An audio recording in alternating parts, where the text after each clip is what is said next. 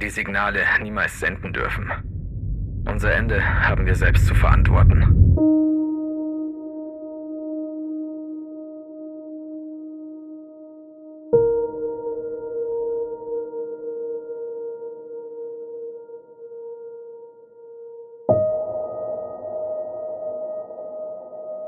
So oder so ähnlich könnte unsere Welt enden.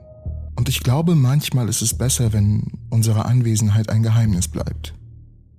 Wir sind seit vielen Jahren fasziniert von der Möglichkeit eines außerirdischen Lebens.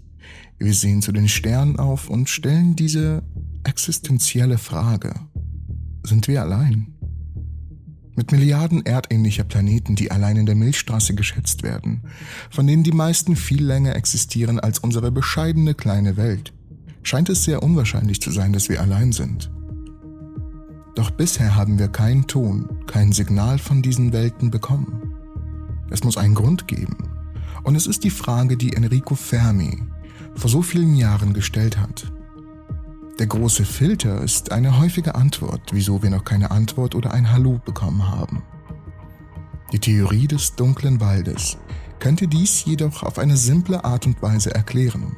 Simpel und zugleich furchteinflößend. Aber zuerst, was ist der große Filter? Einfach ausgedrückt sagt der große Filter, dass intelligente interstellare Lebensformen zuerst viele kritische Schritte unternehmen müssen, in der Tat ist die Prämisse des großen Filters, dass es mindestens eine Hürde gibt, die so hoch ist, dass praktisch keine Art sie überwinden und zur nächsten übergehen kann. Während der Begriff des großen Filters das bewusste Handeln einer Art exogener Einheit suggeriert, ist die Hypothese in Wirklichkeit eher eine Art über die relative Wahrscheinlichkeit nachzudenken, dass bestimmte Ereignisse in ihrem eigenen natürlichen Verlauf eintreten oder nicht eintreten. Welche grundlegenden Hürden müssen also aufgenommen werden, um eine wirklich fortschrittliche, weltraumtaugliche Zivilisation zu werden? Ein Planet, der Leben beherbergen kann, muss sich in der bewohnbaren Zone eines Sterns bilden. Das Leben selbst muss sich auf diesem Planeten entwickeln. Diese Lebensformen müssen sich unter Verwendung von Molekülen wie DNA und RNA reproduzieren können. Einfache Zellen müssen sich zu komplexeren Zellen entwickeln. Es müssen sich mehrzellige Organismen entwickeln. Und die sexuelle Fortpflanzung, die die genetische Vielfalt stark erhöht, muss greifen. Komplexe Organismen, die Werkzeuge verwenden können, müssen sich entwickeln die Organismen müssen fortschrittliche Technologien entwickeln, die für die Besiedlung des Weltraums erforderlich sind. Dies ist ungefähr der Ort, an dem sich wir Menschen heute befinden. Und die Raumfahrtarten müssen weiterhin andere Welten und Sternensysteme kolonisieren und gleichzeitig vermeiden, sich selbst zu zerstören. Während Menschen noch nicht in der Lage sind, interstellare Reisen in einem sinnvollen Sinne durchzuführen, Abgesehen von einigen kleinen Robotersonden wie Pioneer, Voyager und New Horizons sind wir in der Lage, die Radioastronomie voranzutreiben.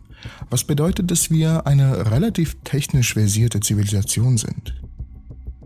Und sind wir da die einzige Zivilisation in unserer Milchstraße? Oder wollen andere Zivilisationen einfach nichts von uns hören? Und da liegt auch das Problem. Ab hier greift die dunkle Waldtheorie. Kurz gesagt besagt die Theorie im Grunde das Außerirdische absichtlich stillbleiben. Der Science-Fiction-Roman, auf dem die Theorie basiert, wurde von Lou Sixing geschrieben. Im Wesentlichen geht die Theorie davon aus, dass alles Leben im Universum risikoavers wäre. Wenn diese Zivilisation überleben will und realisiert, dass das Universum ein unendlich riesiger Raum ist, würde sie eher Stillschweigen bewahren um keine andere Zivilisation zu kontaktieren, falls es eine gibt, die viel gefährlicher und gewalttätiger ist. Diese Angst und Risikoaversion ist die Ursache für die uns bekannte Funkstelle.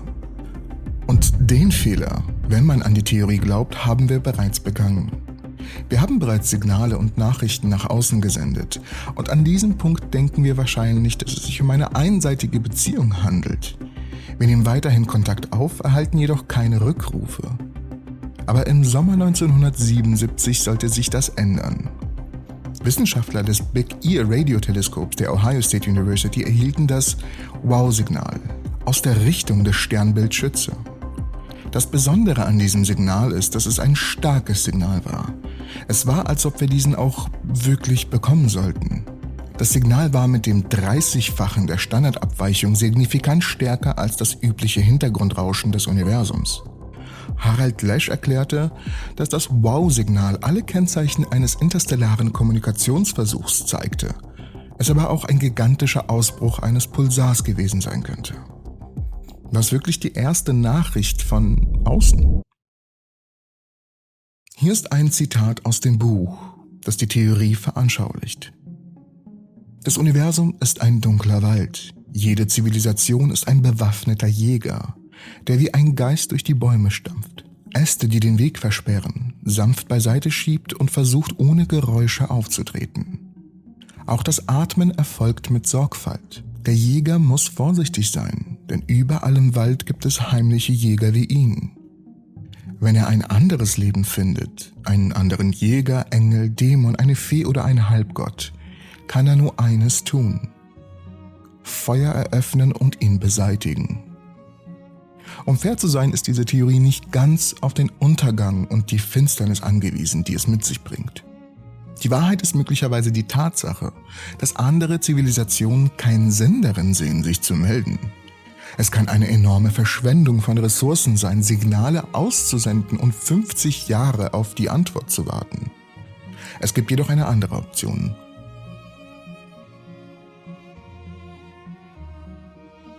Es ist plausibel, dass es eine Superzivilisation gibt, die bereits die Kardashius-Skala überschritten hat, was die Grenze unglaublich ins Furchteinflößende stürzt.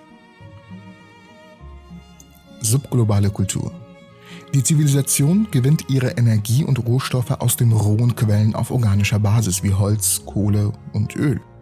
Alle Raketen, die von einer solchen Zivilisation eingesetzt werden, würden notwendigerweise vom chemischen Antrieb abhängen, da solche Reisen so erbärmlich langsam sind, wäre eine Zivilisation auf dieser Ebene größtenteils auf ihrem Hauptplaneten beschränkt. Planetenkultur. Diese Zivilisation wäre etwas weiter fortgeschritten als die auf der Erde. Sie wäre in der Lage, alle verfügbaren Ressourcen auf ihrem Heimatplaneten zu nutzen und die Energieabgabe einer ganzen Welt gekonnt zu nutzen. Diese Zivilisation wäre weit fortgeschrittener als wir einige tausend Jahre nach unserem Evolutionsstadium. Eine solche Gesellschaft könnte die gesamte Energie ihres Sterns nutzen. Die galaktische Kultur. Diese Zivilisation könnte die Energieabgabe einer Galaxie nutzen. Sie selbst haben die Galaxie kolonisiert, Hunderten von Milliarden von Sternen Energie entzogen und sie sind durch den interstellaren Raum gereist und haben unzählige Welten bevölkert. Diese Zivilisation wäre eine intergalaktische Kultur, die sich über die Weite des Universums erstreckt. Sie würden durch den Kosmos reisen und die Kraft von einer Milliarde Billionen Sonnen beherrschen.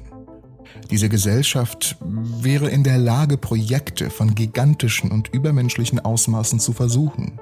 Beispielsweise die Struktur der Raumzeit zu ändern oder die Entropie absichtlich zu verlangsamen oder sogar umzukehren, um die endgültige Unsterblichkeit zu erreichen.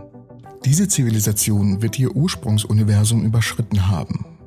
Es wäre in der Lage, das Universum zu manipulieren, zwischen Multiversen zu springen, die verschiedene Formen von Materie, Physik und Raumzeit enthalten. Eine Zivilisation wie diese wäre die Heimat von Wesen mit unvorstellbarer Macht und Fähigkeit. Solche Zivilisationen könnten befürchten, dass andere Zivilisationen ihr Niveau erreichen könnten.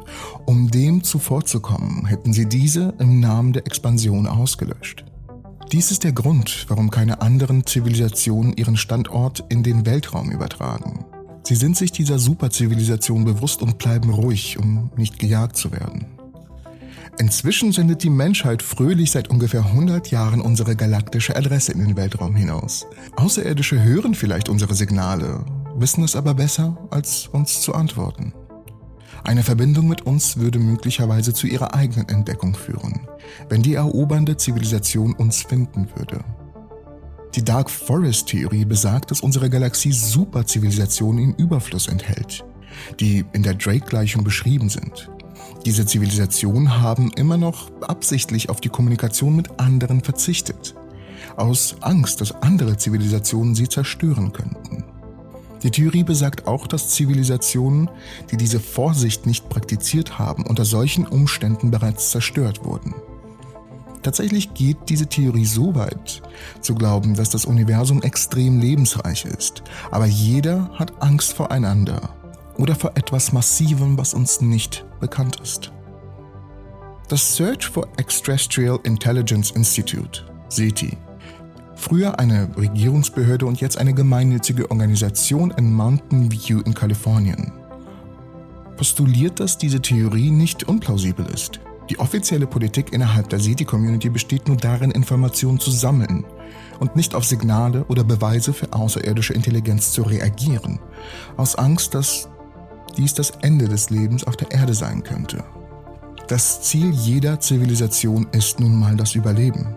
Zivilisationen wachsen und expandieren kontinuierlich, aber die Ressourcen im Universum sind begrenzt. Angesichts dieser Axiome und der physischen Natur des Universums, in dem Sterne extrem weit voneinander entfernt sind, würde die Kommunikation zwischen Zivilisationen zunächst mit einer drastisch langsamen Geschwindigkeit von 10 bis Hunderten von Jahren stattfinden, da die Lichtgeschwindigkeit uns begrenzt. Sixin beschrieb eine Verdachtskette, die zwischen zwei Zivilisationen entsteht, da sie eine ehrliche Absicht oder eine potenzielle Bedrohung, die die anderen darstellen, nicht sicher einschätzen können. Bis eine Zivilisation genug Information gesammelt hat, um eine andere als nicht bedrohlich zu betrachten, könnte eine andere Zivilisation auf dem besten Weg sein, sie zu zerstören. Darüber hinaus ist es nicht unbedingt eine sichere Option, eine weniger technologisch fortgeschrittene und damit weniger bedrohliche Zivilisation allein zu lassen, da eine Zivilisation möglicherweise exponentielle und vorhersehbare technologische Fortschritte erleiden kann. Selbst wenn der technologische Fortschritt einer Zivilisation niemals den des anderen übertrifft, könnte Informationen über diese Zivilisation an eine andere Zivilisation senden, die selbst technologisch fortgeschrittener sein und beschließen könnten, sie zu zerstören. Stellen wir uns das so vor. Wenn eine überlegendere Zivilisation hier auf der Erde ankommen würde, welchen Nutzen würde sie daraus ziehen, uns am Leben zu halten? Wir sind eine Gesellschaft, die unseren Planeten durch Innovation dezimiert hat und weiterhin untereinander kämpft. Auch wenn die Zivilisationen, die uns eine Gefahr sein könnten, nicht unbedingt bösartige Absichten haben. Aber im Krieg der Welten waren die Außerirdischen in H.G. Wells wegweisenden Roman nicht wirklich per se böse. Sie wollten uns nicht foltern und den Menschen alle möglichen bösen Sachen antun. Wir waren nur im Weg. Und damit hoffe ich natürlich, dass die Folge euch gefallen hat. Es hat mir sehr viel Spaß gemacht, wirklich hier dran zu arbeiten. Und falls es dem so ist, bitte hinterlasst mir einen Daumen nach oben und teilt diese Folge mit euren Freunden und Kollegen und was weiß ich. Und falls ihr neu hier seid, dann herzlich willkommen und abonniert den Kanal, um keines der Videos mehr zu verpassen, die noch kommen werden. Und falls ihr alt hier seid, naja, hallo. Vielen Dank und ich hoffe euch alle in der nächsten Episode der Entropy zu sehen.